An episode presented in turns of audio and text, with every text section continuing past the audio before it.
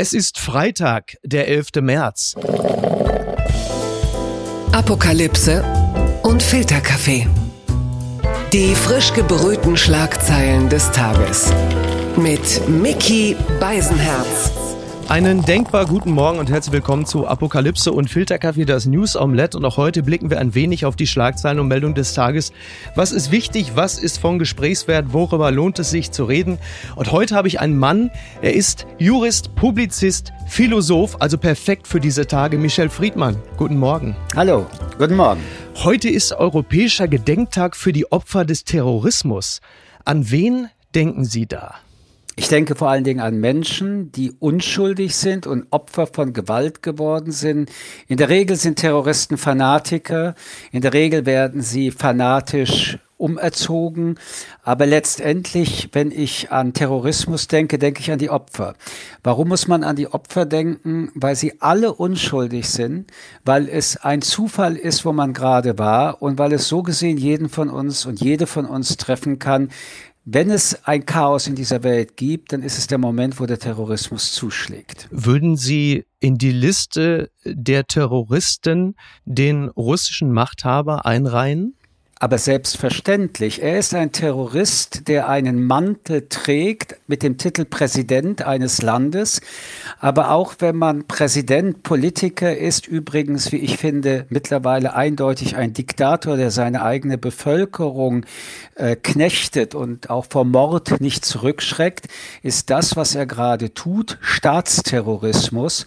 Ein Staat, den er nicht mal mehr anerkennen möchte, völkerrechtswidrig erneut anzugreifen, denn man muss immer daran erinnern, übrigens uns selbst, damit wir mal auch an unsere eigene Jacke fassen, dass dieser Krieg 2014 begonnen hat. Deutschland belohnt das mit Nord Stream 2.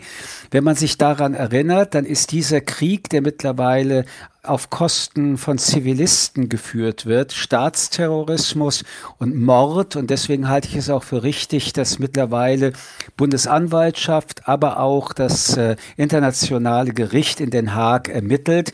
Das ist nicht Krieg nur, das ist Morden. Die Schlagzeile des Tages. Hälfte der Einwohner von Kiew laut Bürgermeister Klitschko geflohen. Das berichtet der Spiegel.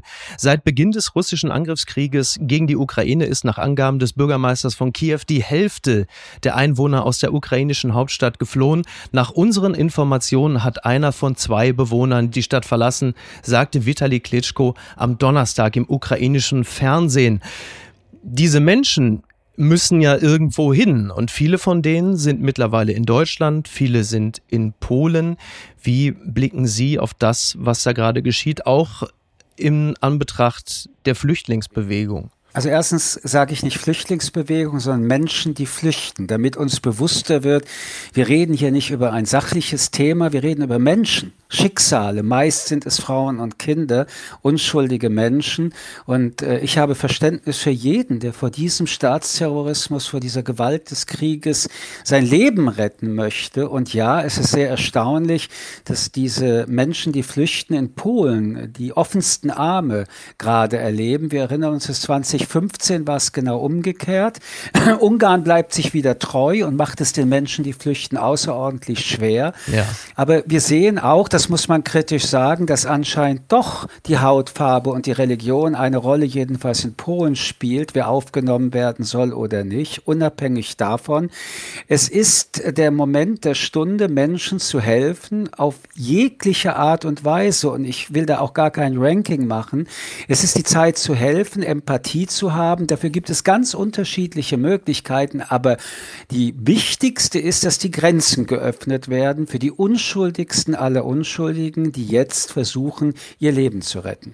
Das ist dahingehend natürlich auch ein interessanter Punkt, als die Grenzen vor gar nicht allzu langer Zeit eben nicht geöffnet wurden für wenige tausend Menschen, die beispielsweise aus dem Irak gekommen sind, die von Lukaschenko an die Grenze mehr oder weniger erst geflogen und dann gebracht wurden und dann die EU, die jetzt sehr geschlossen, weitestgehend geschlossen agiert, fast zum Zerreißen gebracht hat. Ein paar tausend Menschen.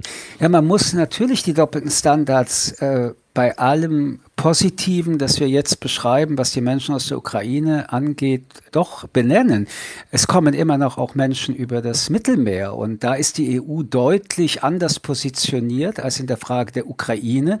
Das ändert aber nichts daran, dass trotz der Benennung es für die Menschen der Ukraine überlebenswichtig ist, dass sie irgendwo ankommen, wo nicht gebombt wird. Und deswegen ist das eine nicht nur zu begrüßen, es ist eigentlich eine Selbstverständlichkeit, aber der kritische Blick, auch den, den Sie gerade eben angesprochen haben, nicht zu vergessen.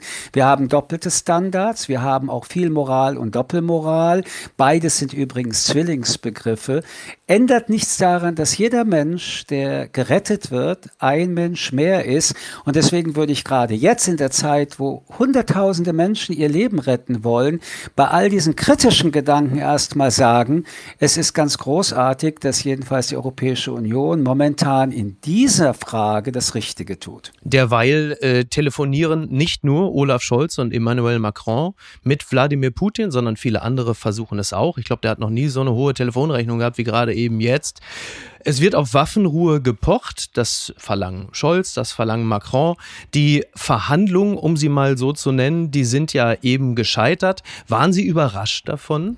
Nein, also weder war ich überrascht über diesen weiteren Krieg, noch war ich überrascht über 2014. Mhm. Dazwischen war ich auch nicht überrascht, wie Aleppo zerstört wurde. Ich war auch nicht überrascht, dass äh, Putin Menschen umbringt, mittlerweile auch in Berlin. Mich überrascht, dass alle überrascht sind. ja. Da ist ja. so eine Heuchelei auch drinnen. Mhm. Davon sollten wir Abstand nehmen. Die Gespräche sind alle übrigens auch unverzichtbar, aber Diplomatie beruht auf einen Dialog. Und wer immer noch nicht begriffen hat, dass bei Putin eigentlich kein Anschluss unter der Nummer ist und immer noch so tut, als ob, der irrt erneut, wie übrigens vor dem 24. Februar. Diese Inszenierung der Wichtigkeit aller Beteiligten ändert nichts daran, dass die Diplomatie versagt hat, und zwar aus einem Grund neben vielen anderen. Diplomatie braucht Stärke. Und das bedeutet, dass Außenpolitik ohne Verteidigungspolitik einfach sich lächerlich macht. Wenn mhm. eine Seite bereit ist zu schießen, dann ist das Gespräch vorbei. Also sind Sie auch Anhänger der sich mittlerweile ja dann auch durchsetzenden Perspektive, dass Frieden nur auf Grundlage von Abschreckung möglich ist? Ich habe die deutsche Naivität dass es ähm, Frieden ohne Waffen geben kann, nie verstanden, weil es überhaupt noch nie einen Tag in der Menschheitsgeschichte Aber wir sind doch so ein pazifistisches hat. Volk, Herr Friedmann. Ja, man kann ja Pazifist sein, einerseits, aber man kann die Realitäten andererseits nicht ignorieren. Und mhm. das ist genau das, was in Deutschland stattgefunden hat. Der Pazifismus des Pazifismus willen kann zu vielen Toten führen. Und ich möchte das nochmal betonen. Es gab keinen Tag nach 1945, wo kein Krieg war dass man nicht aggressiv sein will, dass man nicht angreifen will, das ist die Lehre nach 1945. Das ist die Idee der UN. Ja. Aber selbst die UN rechtfertigt, dass man sich verteidigt. Und man muss es deutlich sagen, wenn man sich nicht verteidigen kann, dann darf man sich nicht wundern. Das ist so wie eine Gang auf der Straße, dass der, der bereit ist zu schießen, erst recht das tut. Und wenn man äh, Wladimir Putin zuhört, und man sollte ihm zuhören, er hat nämlich alles immer wieder auch gesagt und sieht, dass er tat, was er sagte. Jetzt komme ich wieder auf die Überraschung zurück. Dann kann es nicht sein, dass die Bundesrepublik Deutschland mit Olaf Scholz ein paar Tage nach dem 24. von einer Zeitenwende spricht. Mhm. Die Zeitenwende haben die Putins und übrigens auch die Xis in China schon längst eingeläutet. Ich will bei dieser Gelegenheit nochmal erinnern, man muss darüber sprechen,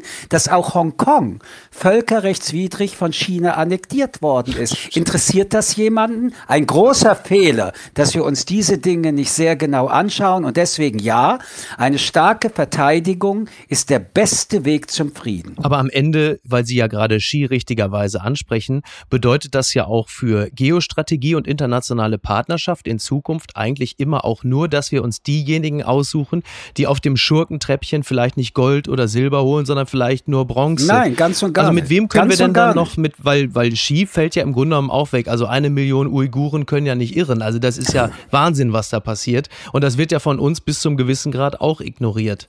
Aber warum ignorieren wir es? Weil wir nur ans Geld denken, weil wir nur an den Wachstum denken, weil wir unsere Moralpredigt am Sonntag halten, zwischen Montag und Samstag einen anderen Anzug anziehen und weil wir auch dem nichts entgegensetzen können. Wir haben zu Recht Angst und da braucht man gar nicht über Großmächte wie China oder Russland reden, dass an unseren Außengrenzen was passiert. Ich meine, stellen Sie sich doch mal vor, die Bundesrepublik Deutschland muss durch die Bundeswehr verteidigt werden. Oh oder stellen Sie sich doch einfach mal vor, die europäische Außengrenzen müssen durch europäische Armeen verteidigt werden. Nach wie vor gilt, wenn die Amerikaner nicht da sind, dann braucht es nicht nur Russland, andere Länder könnten auch sehr schnell aggressiv werden. Deswegen umso mehr das Plädoyer, die Grundlage der außen- und geostrategischen Politik zu sagen, dass es Frieden ohne Waffen geht, mhm. hat nie wirklich gewirkt.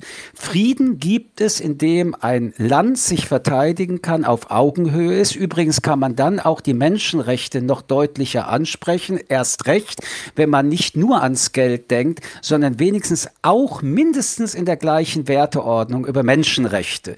Dass wir hier Nachholbedarf haben, rächt sich auf allen allen Ebenen und deswegen sind wir so schwach und tun nur so, als ob wir mitspielen. In Wirklichkeit haben wir überhaupt keine Bedeutung auf der internationalen Außen- und geostrategischen Politik als Bundesrepublik Deutschland. Das bedeutet für uns, bevor wir gleich zum nächsten Teilaspekt kommen, bedeutet für uns aber doch auch verteidigungspolitisch, dass wir uns jetzt das ist jetzt für die Die-Hard-Pazifisten nicht so schön, aber dass wir uns mächtig aufrüsten müssen innerhalb der nächsten zwei Jahre, äh, auch im Großraum Europa, bevor irgendwann in den USA Trump äh, wieder an der Macht ist und sagt, ich habe mit euch überhaupt nichts zu tun, das ist euer Problem und wir eben nicht mehr auf den Schoß des amerikanischen Präsidenten hüpfen können. Das mal nur so am Rande.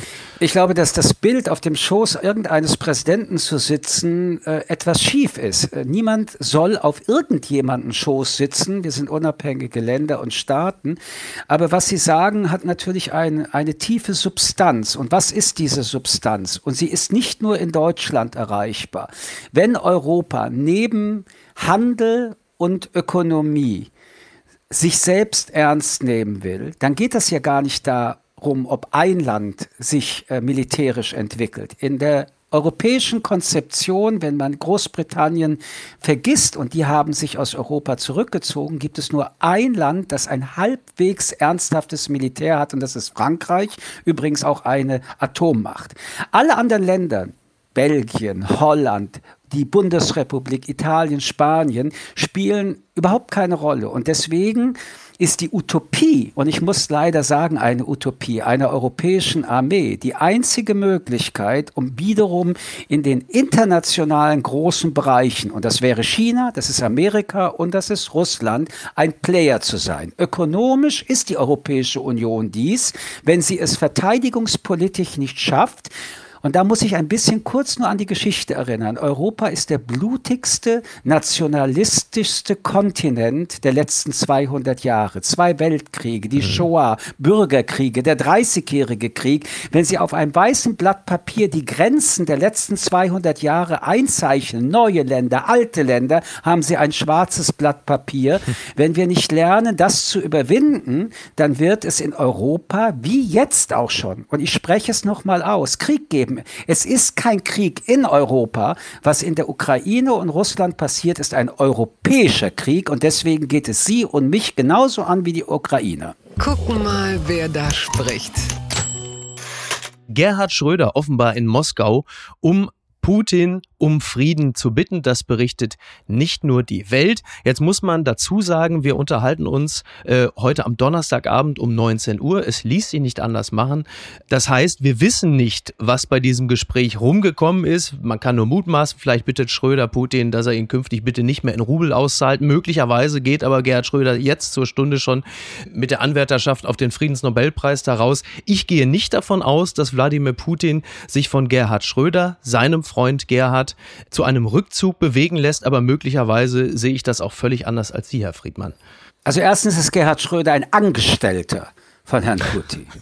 Und hat nicht er, auf Augenhöhe. Hat er, hat er ein Treffen beim Boss? So könnte man es sagen. Ja. Und zweitens, und das hat jetzt mit Gerhard Schröder überhaupt nichts zu tun, würde ich gerne über moralische Korruption ja, nachdenken. Bitte. Und die moralische Korruption ist, wenn jemand Politik macht einerseits und andererseits aber auf der Payroll eines Diktators ist. Und ähm, wenn man jetzt mal ein bisschen in die Tiefe geht, würde ich ganz ehrlich sagen, ich finde, über Gerhard Schröder zu sprechen, ist verlorene Zeit. Er ist für mich jedenfalls nicht satisfaktionsfähig. Und mit welchen Ergebnissen auch immer er zurückkommt, möchte ich noch mal dran erinnern, er kommt immer noch zurück als der Angestellte seines Chefs. Und der Chef ist ein Massenmörder, der in der Ukraine Kinder und Frauen ermorden lässt. Unterm Radar. Erstmals mehr als 250.000 Neuinfektionen an einem Tag, das berichtet die Süddeutsche. Mit dem Coronavirus stecken sich wieder zunehmend Menschen an. Erstmals in der Corona-Pandemie sind damit binnen eines Tages mehr als 250.000 neue Corona-Fälle an das RKI übermittelt worden. Das waren am gestrigen Donnerstag fast 270.000. Wir bewegen uns äh, dorthin. Die äh, bundesweite 7-Tage-Inzidenz steigt äh, jetzt auf 1388. Es gibt diesen Omikron-Subtyp, der einen immer größeren Anteil annimmt. Ich äh, schaue noch mal kurz, ich äh, verwechsel es immer, es ist BA2. Es klingt ein bisschen wie der Sohn von Elon Musk, aber das nur am Rande. Und es gibt nicht wenige, die die immer weiter fallenden Corona-Maßnahmen. Am 20. März soll es dann ja weitestgehend vorbei sein. Dann ist nur noch der Basisschutz. Es gibt immer mehr, die das kritisieren, unter anderem der Weltärzte-Vorsitzende Frank-Ulrich Montgomery, der vor kurzem eigentlich sich noch eher über Richter, ähm, also es ist, es ist ein bisschen seltsam. Es geht immer hin und her, auch in der Beurteilung dieser Maßnahmen. Was aber Faktum ist, ist, dass wir offensichtlich in der von einigen jetzt bereits prognostizierten sechsten Welle sind. Naja, also ich habe ja nur Abitur gemacht. Ja, ich doch auch. Sowas wie, wie, wie Herr Friedmann, ja. hier sprechen Abiturienten unter sich. Ja, Oh Gott, das ist ja fast schon unglaublich. Also, zwei Abiturienten haben eine Hausaufgabe zu lösen. Oh Man könnte aber auch Hat sagen. mit Mathe zu tun? Um Gottes Willen, das war mein schlechtestes Fach. Ja, bei also, mir doch auch. Statt Mathe, gesunder Menschenverstand. Gut. War leider nie ein Prüfungsfach. Dann hätte ich ein super Abitur gemacht, vielleicht aber auch nicht. Aber mir soll mal einer erklären, die Zahlen steigen die Anzahl übrigens der Toten ist immer noch um die 300. Das ist hoch, ja. Und, ja, und jetzt die Zahlen steigen, die Zahl der Toten ist immer noch hoch. Eigentlich sind die Zahlen des RKIs auch gar nicht mehr korrekt, weil es eine enorme Dunkelziffer gibt und wir sind immer noch nicht über 80 Prozent Geimpfte und wir sind immer noch unter 60 Prozent Geboosterte und, und jetzt kommt die Logik der Politik, die Zahlen sind super, also öffnen wir alles, wir machen keine Masken mehr in der Schule. Leute, steckt euch euch einfach alle an Ihr wolltet ja Selbstverantwortung haben und wir, die Politik, wascht uns die Hände in Unschuld. Das ist das Ergebnis der FDP, die in dieser Koalition das ja seit Monaten wollte, deswegen übrigens auch mitgewählt wurde. Die SPD drückt sich wie immer. Man muss sich mal Karl Lauterbach vorstellen, der genau so einen Nonsens uns verkaufen will. Naja, und die Grünen sind ja beschäftigt mit sich selbst. Und so gesehen werden wir in eine politische Logik mit eingezogen, die eigentlich Abiturienten nicht mehr verstehen. Mhm, aber ist die, ähm, also bei Karl Lauterbach, er warnt zumindest ja noch vor einer Corona-Sommerwelle, die möglicherweise vielleicht jetzt schon da ist, aber vielleicht meint er auch die siebte. Aber wenn er, wenn er davor ne? warnt, lieber Herr Beißenherz, wenn er davor warnt, dann soll er nicht warnen, sondern diesem Nonsens nicht zustimmen. Er müsste unter Umständen sogar auf sein Ministeramt verzichten. Das will er anscheinend noch nicht. Glauben Sie, er hängt jetzt schon an seinem Sessel, obwohl er noch gar nicht richtig Platz genommen hat? Naja, also der Klebstoff beginnt mit der Urkundenüberreichung des Bundespräsidenten. Okay. Aber das, was wir jetzt gerade erleben, das, ähm, das weitestgehende Aufheben der Maßnahmen, stößt ja in der Bevölkerung durchaus auch auf Zustimmung. So, das, es gibt ja viele, die sich jetzt auch nach Lockerungen sehnen, obwohl sie die Zahlen sehen. Also das ist ja auch manchmal etwas schizophrenes Verhältnis, denn die Sorge ist ja durchaus da. Aber ist es nicht auch ein Beleg dafür, das nicht sein kann, was nicht sein darf, dass man sagt, wir sehen die Zahlen, sie steigen, aber weil wir jetzt ja auch nicht, also Werner Bartens, der Mediziner, der kluge Kollege von der Süddeutschen Zeitung hatte etwas paraphrasiert gesagt, die Deutschen sind auch offensichtlich nicht in der Lage, zwei Krisen gleichzeitig wahrzunehmen oder sie zu leben. Das heißt, man würde jetzt quasi ohne Maske durch den Supermarkt rennen, dann sagt jemand, aber halt, was machen Sie denn da? Und du brüllst den Supermarktleiter an, es ist Krieg. So. Und da also befinden ich wir uns finde, jetzt. das ist übrigens ein Thema für ein langes Gespräch. Wir sind eine außerordentlich nervöse Gesellschaft, sehr übergewichtigt und reagieren bei Krisen immer abwehrend, als hätten wir erstens damit kaum was zu tun oder wir reagieren hysterisch, wir sind mittendrin. Das ist ein sehr spannendes Thema. Ich Ja. glaube übrigens, dass das eine der Kernfragen der letzten 30 Jahre ist, nämlich dass wir so träge, fett, gemütlich und bequem geworden sind, dass diese Wattemauer um uns herum einfach, das müssen wir leider in der letzten Zeit lernen, uns nicht mehr schützt. Corona geht da durch, der Krieg geht da durch. Aber zu Ihrer Frage an sich, auch ich würde gerne entspannen. Natürlich würde ich gerne entspannen, aber ich bin jemand, der gerne Argumente ernst nimmt. Und die Argumente waren während dieser zwei Jahren immer relativ klar.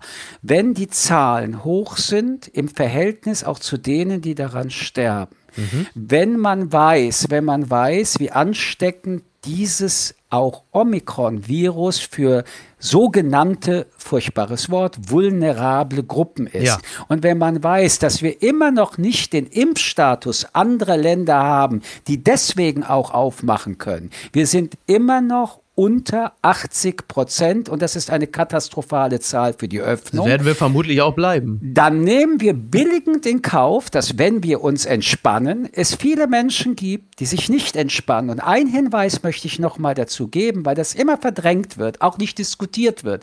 Post-Covid und Long-Covid wird eine der ganz großen Themen irgendwann in den nächsten Monaten sein. Und wenn denn der Gesundheitsminister und andere von der sechsten Welle sprechen, dann ist das die allerneueste Methode der Medizin des Wahnsinns, zu sagen, die sechste Welle kommt, also öffnen wir, damit der Tsunami so richtig alles erreichen kann. Das erscheint mir nicht sehr logisch und da ich nicht sehr viel verstehe in dieser Welt, außer ein bisschen logisches Denken, bin ich irritiert, fast verzweifelt, weil was soll ich jetzt noch denken? Aber vielleicht soll ich auch gar nicht mehr denken. Manche setzen sich in die Gastronomie und sind froh, dass sie nicht mehr denken müssen. Auch das hat ja manchmal, gerade in diesen Zeiten. Vor allen Dingen also hilft eine- dann so ein Bier und noch ein Wein und noch ein Bier und ein Wein. Und deswegen wollen wahrscheinlich viele die Gastronomie erleben, damit sie erstens genießen und zweitens nicht mehr denken, was für viele ein Genuss ist. Ich gehöre zu den anderen. Ich liebe es zu denken. Bitte empören Sie sich jetzt. Flutkatastrophe, bitte noch gendern, CampingplatzbetreiberInnen, so zitiert die Berliner Zeitung eine SMS von Anne Spiegel. Anne Spiegel gab am 14. Juli eine Mitteilung frei, dass kein, Zitat, Extremhochwasser zu erwarten sei. Die Meldung wurde auf Spiegels Anweisung gegendert. Familienministerin Anne Spiegel ist heute vor dem Untersuchungsausschuss zur Ahrtal-Katastrophe geladen. Der Ausschuss will unter anderem herausfinden, warum die Lage am Tag der Flutkatastrophe auch von Spiegel vollkommen falsch eingeschätzt wurde. Damals am 14. Juli gab es einen, einen Wortwechsel, einen SMS-Wechsel. Es ging darum, dass zu dem Zeitpunkt schon Campingplätze überschwemmt waren, das Leben von Menschen bedroht war und man reagierte nicht schnell genug. Es ging allerdings in einer internen SMS dann darum, dass man sagen sollte, dass man richtig agiert hätte und vor allen Dingen ging es wohl offensichtlich, ich zitiere nur darum, dass noch gegendert werden möge, CampingplatzbetreiberInnen. Und es äh, ging in einer internen Nachricht auch darum, dass das, ich zitiere, Blame Game könnte sofort losgehen. Wir brauchen ein Wording, das wir rechtzeitig gewarnt haben, wir alle Daten immer transparent gemacht haben, ich im Kabinett gewarnt habe, was ohne unsere Präventionsmaßnahmen und Vorsorgemaßnahmen alles noch schlimmer geworden wäre, etc. Also, um das kurz zusammenzufassen, es wurden einerseits nicht frühzeitig alle Maßnahmen ergriffen, nicht die Leute gewarnt, die hätten gewarnt werden können. Stattdessen ging es darum, dass man zumindest für die Zielgruppe die richtige Tonalität findet und alles nach außen hin so kommuniziert, dass man alles getan hat, was zu dem Zeitpunkt möglich war. Ist es sehr typisch für eine Zeit, in der Performance über echter Leistung steht oder ist das ein Ausreißer nach unten, der möglicherweise in den nächsten Tagen noch heftiger diskutiert werden wird? Der erste Punkt ist, ähm, rette sich wer kann, ist ein Prinzip, das es nicht nur in der Politik gibt. Wenn Sie ein Kind dabei erwischen, dass es irgendetwas getan hat, was Sie als Papa oder Mama nicht wollen, rettet es sich, wie es nur kann, lügt sie an, erzählt mhm. ihnen Geschichten und dieses rette sich wer kann ist natürlich in der Politik eine extreme Option, die leider auch viel zu oft zum Erfolg geführt hat. Ja. Die zweite Bemerkung ist, dort sind Menschen gestorben, dort sind äh, Schicksale verändert worden. Und äh, wir wissen mittlerweile, dass die Diskussion, ob jetzt die von Ihnen genannte Politikerin oder bis zur Ministerpräsidentin in ihrem Alarmsystem, in ihrem Reaktionssystem versagt haben, mhm. jedenfalls das Schlimmste hätten noch verhindern können, dass dies zu Recht diskutiert wird. Und wenn Sie mich dann jetzt äh, auch noch über das Gendern fragen, halte ich das ehrlich gesagt für die unwichtigste Frage. Voll, total. Und die das, beiden Punkte, genau. die wir aber gerade besprochen haben, die finde ich sind eigentlich im Mittelpunkt. Dass da dann auch eine Ministerin äh, versucht, äh, sich äh, den Hals aus die Schlinge herauszuholen oder irgendwie ans Gendern denkt, wissen Sie, mir geht etwas ganz anderes durch den Kopf. Wenn unsere Öffentlichkeit und wie wirke ich in der Öffentlichkeit das wichtigste Thema für Politiker und Politikerin geworden ist, anstatt was tue ich, dann haben wir eigentlich repräsentiert das 21. Jahrhundert der Oberflächlichkeit unserer gesamten Gesellschaft, die auch aufgrund der sozialen Medien immer mehr nur noch eine Sekundennachricht herausgeben und die äußere Schale ist wichtiger als das, was drinnen ist. Und das hat sich in der Politik nicht nur in diesem Fall wiedergespiegelt.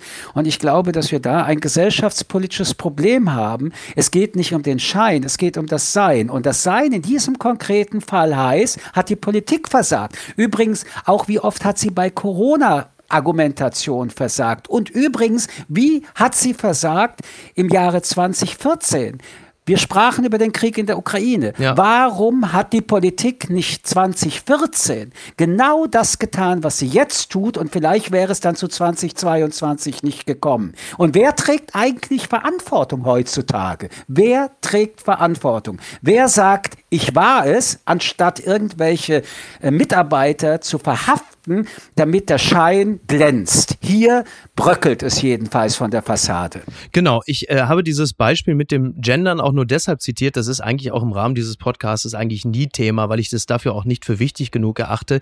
In diesem Zusammenhang ist es natürlich, da stehen sich zwei Punkte ja diametral entgegengesetzt gegenüber. Auf der einen Seite hast du wirklich Haltungsnoten, äh, die natürlich in keinem Verhältnis zu der Wichtigkeit stehen, die Bevölkerung rechtzeitig zu warnen. Und das ist natürlich ein, ein Gegensatz, der in diesem Falle besonders augenfällig ist. Und das fand ich äh, von daher schon relativ dramatisch, aber auch ein bisschen typisch. Nein, ich will nicht sagen, ich bin da auch bei Ihnen, aber ich gehöre zu denen, die die Motivation derjenigen, die dafür plädieren, dass gegendert wird, absolut nachvollziehen kann. Klar, ja. Ich glaube, dass wir Männer, wir Männer, also auch wir beide, einen enormen Nachholbedarf in der Selbstverständlichkeit haben, was Frauen und Männer angeht. Absolut. Und darum geht es, um die Selbstverständlichkeit, also nicht mehr darüber, über irgendwelche Konzepte, auch das Gendern dazu kommen, dass es selbstverständlich ist, dass wir Menschen sind, sondern dass wir immer noch über solche Hilfsinstrumente arbeiten müssen. Also ja, aber dass in diesem Zusammenhang, wenn man weiß,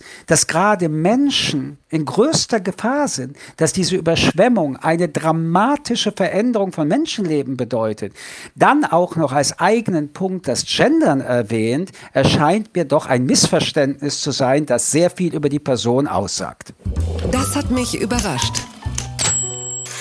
Wir bleiben ein bisschen äh, im Bereich der, äh, tja, der Geschlechter Angleichung der, der Fairness. Ähm, ich zitiere mal den Spiegel. Auswertung von PISA-Daten. Mädchen halten sich bei Schulmisserfolg eher für untalentiert als Jungen. Mädchen in aller Welt neigen laut einer auf PISA-Daten beruhenden Studie deutlich mehr als Jungen dazu, schulischen Misserfolg auf einen Mangel an eigenem Talent zurückzuführen. Paradoxerweise sei diese Tendenz in Ländern mit einem hohen Maß an Gleichberechtigung und bei Mädchen mit sehr guten schulischen Leistungen besonders ausgeprägt, heißt es in der Untersuchung. Ja, äh, man hat da äh, wie immer so alle drei Jahre werden die schulischen Fähigkeiten von 15-jährigen Schülerinnen und Schülern weltweit untersucht. Mehr als 500.000 Teenager.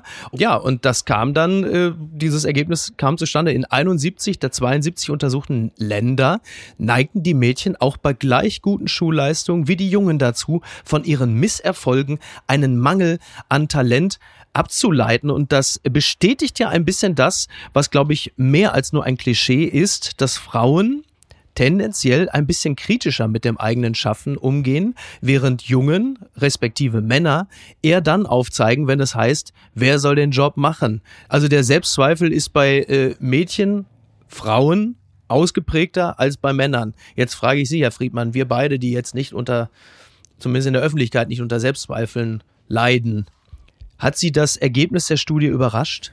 Also ich will Ihnen sagen, dass ich schon viele Selbstzweifel habe und ähm, ich liebe den Zweifel. Deswegen rede ich nur von der Öffentlichkeit, nur von der Öffentlichkeit. Nein, nein, ich, sag, ich erzähle es Ihnen auch ja. öffentlich. Aber warum denn? Also ich bin neugierig ja. und ich zweifle. Und beide Dinge ermöglichen mir nachzudenken, zuzuhören und mich weiterzuentwickeln. Und ich finde Zweifel und Selbstzweifel etwas, wofür man sich nicht nur schämen muss, sondern eigentlich etwas, was zu einem reifen äh, Menschen dazugehört, die Geschichte, über die Sie sprechen, die Zahlen und die Umfragen, die Sie erzählen, haben aber noch eine weitere Dimension und das ist die kulturelle. Mhm. Egal, zweifeln, nicht zweifeln, kulturell, das heißt in der Erziehung, in der Wahrnehmung, in der Transformation und in der Projektion, werden die Rollenbilder von Frauen und Männern nach wie vor so getriggert, dass man, äh, wenn man dem einen oder dem anderen Geschlecht dazugehört, eben genau so in der Regel reagiert, wie Sie es beschreiben. Frauen unterschätzen sich, mhm. aber Männer überschätzen sich. Und was wir hier sehen, ist, dass relativ dämliche Männer das Gefühl haben, sie könnten die Welt erobern und über Machtstrukturen und Klüngelei das auch teilweise schaffen. Und die Welt ist so furchtbar, wie sie ist, weil es dann doch unterkomplexe Männer sind, die in diese Machtpositionen ab und zu hineingeraten, währenddessen Frauen aus vielerlei Gründen sich das nicht zutrauen und tatsächlich, wenn sie da nicht die besten Ergebnisse haben, sich noch mehr zurückziehen. Ich würde insgesamt genau in dieser Richtung sagen und kulturell darauf bestehen, dass genau solche Bilder verschwinden und dass eine Korrektur allen Beteiligten guttun würde. Und jetzt komme ich wieder auf Ihre Eingangsfrage. Ja. Der Zweifel und der Selbstzweifel ist eigentlich die Voraussetzung dafür, dass man Menschen ernst nehmen kann. Wer an sich und an viele Gedanken und Wahrheiten in Anführungsstrichen zweifelt, der trägt in sich den Sauerstoff für Lernen und Fortschritt. Und wer glaubt, alles zu wissen und alles zu können, das sind für mich einerseits die gefährlichen und andererseits aber auch die dummen. Und ob man dabei männlich, weiblich, dazwischen oder was auch immer ist, ist dabei dann im Ergebnis relativ unwichtig. Stellt sich natürlich nur die Frage, ob der derzeitige Zeitgeist, sei es die Politik, die Kultur, die Gesellschaft, in der der öffentliche Zweifel oder auch das Tasten, das Suchen nach den richtigen Antworten teilweise sehr harsch abgebügelt wird, ob das dieser ganzen von uns angestrebten positiven Entwicklung, ob das so förderlich ist. Ja, dann können wir beide ja anfangen und ein weiteres Mosaiksteinchen in das Gemälde stellen. Wer zweifelt, hat Zukunft. Wer es nicht tut, ist Vergangenheit. Herr Friedmann, das ist ein so wunderbares Schlusswort, dass ich es gerne dabei belassen würde. Und ich äh, bedanke mich ganz herzlich. Das hat mir sehr viel Freude gemacht. Ich glaube, das hat äh, unserem Publikum auch sehr gut gefallen. Und äh, wenn Sie nichts dagegen haben, dann würde ich mich sehr freuen, wenn Sie demnächst mal wieder bei uns zu Gast wären. Aber mit großer Freude. Nur jetzt fange ich wieder an dran zu zweifeln, ob ich tatsächlich so gut war, wie Sie mir gerade das Kompliment gegeben also, haben. Also ich sag's mal so, schauen Sie besser nicht ins Internet, da gibt's in der Regel immer nur Kritik. Ich, ich denke ja, ich spreche jetzt mal für unser Publikum. Herr Friedmann, das war schon ganz in Ordnung. Danke für dieses sehr deutsche Kompliment. Ich kann mir das enthusiastischer vorstellen, aber ich verspreche, ich steigere mich und vielleicht sind Sie dann auch mal im Kompliment noch leidenschaftlicher. Darauf freue ich mich jetzt schon. Ja, meine Frau, meine Frau ist Perserin, äh, die erwartet von mir demnächst noch mal etwas mehr Überschwang. Ich arbeite an mir. Grüße von mir und Ihnen, alles Gute. Dankeschön, machen Sie es gut. Bis denn. Ciao. Ciao. Tschüss. Ciao. Apokalypse und Filtercafé ist eine Studio Bummens Produktion mit freundlicher Unterstützung der Florida Entertainment. Redaktion Niki Hassania. Executive Producer Tobias Baukhage. Produktion Hanna Marahiel. Ton und Schnitt Niki Fränking.